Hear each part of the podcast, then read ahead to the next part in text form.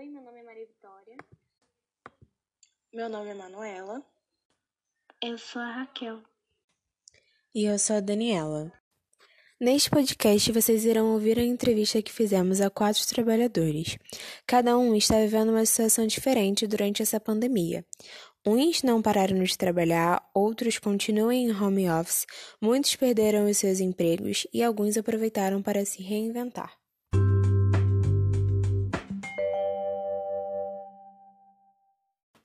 Minha amiga Maria Vitória fez uma entrevista a uma trabalhadora que não parou de trabalhar, e como não conseguimos os áudios, a Maria irá reproduzir o que a entrevistada respondeu. O seu nome é Grace e tem 34 anos. Qual trabalho você exerce? Eu trabalho como farmacêutica. Além das condições de trabalho, o que mais está afetando o trabalho neste formato? Como não parei de trabalhar desde o início da pandemia, não mudou muita coisa. Você está conseguindo fazer a distinção entre períodos de lazer e períodos de trabalho? Não, não consigo distinguir entre um período ou outro, pois trabalho praticamente todos os dias no hospital. As condições de trabalho melhoraram ou pioraram?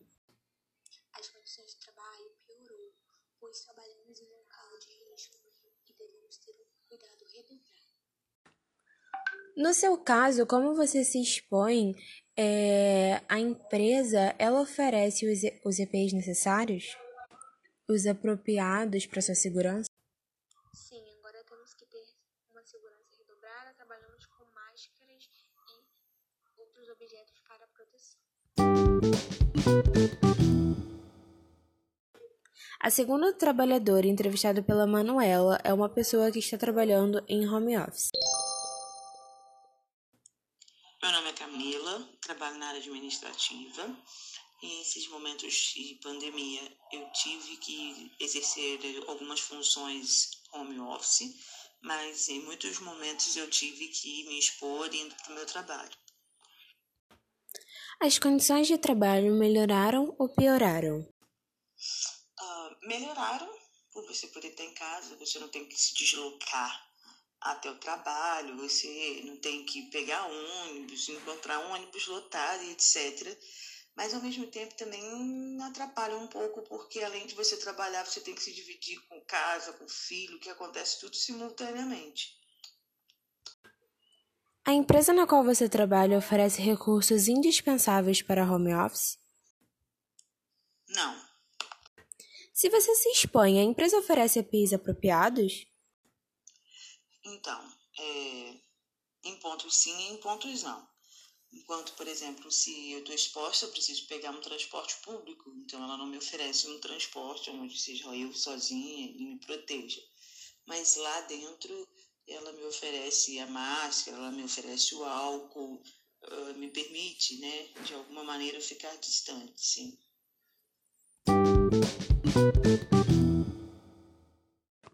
Terceira trabalhadora foi entrevistada por mim, Daniela, e ela perdeu o seu emprego. Na verdade, como não tinha é, carteira assinada ou emprego fixo, é, pois trabalha de cabeleireira, ela teve algumas consequências um tanto diferentes do que as outras profissões. Eu sou Irinéia Lisboa, tenho 52 anos, sou cabeleireira e artesã. No começo, foi difícil se adaptar para conseguir dinheiro para sustentar a sua casa? Sim, Além das condições de trabalho, o que mais está afetando o trabalho neste formato? Seja tarefas domésticas, cuidados com os filhos e etc. as tarefas domésticas. Você está conseguindo fazer a distinção entre período de lazer e período de trabalho? Não, tá tudo misturado. O que, que é lazer hoje e o que, que é trabalho? As condições de trabalho melhoraram ou pioraram? Pioraram, com certeza. No seu caso, não há empresa para lhe oferecer EPIs. Isso foi ou é um problema para que você consiga trabalhar com segurança? Sempre foi um problema.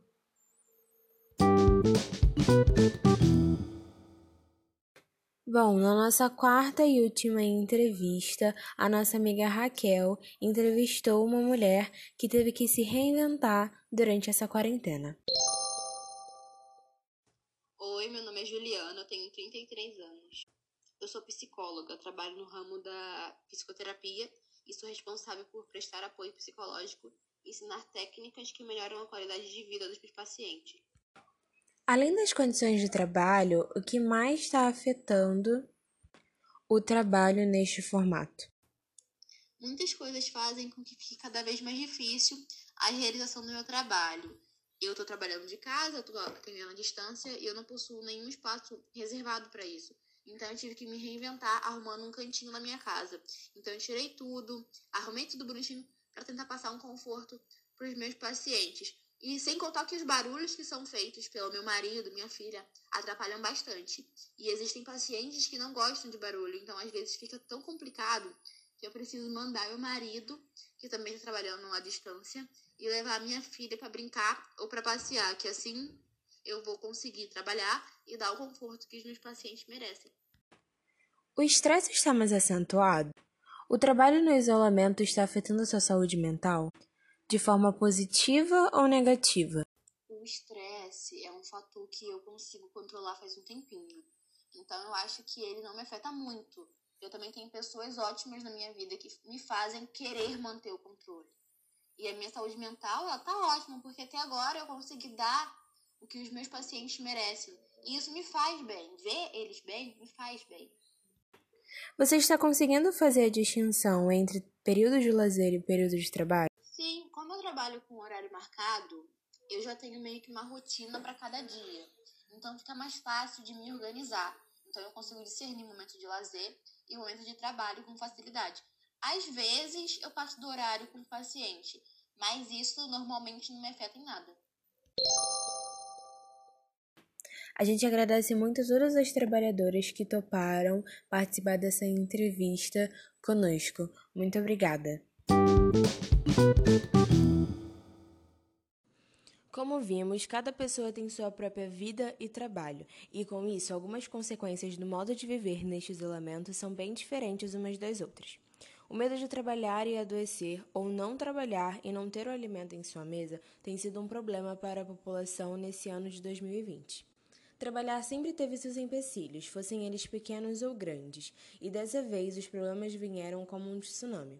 Uma das formas de melhorar a situação é reduzir o horário de trabalho para que haja diminuição do estresse, menor probabilidade de uma proliferação da doença, uma higienização mais rigorosa e o entendimento dos estabelecimentos de trabalho para com os trabalhadores.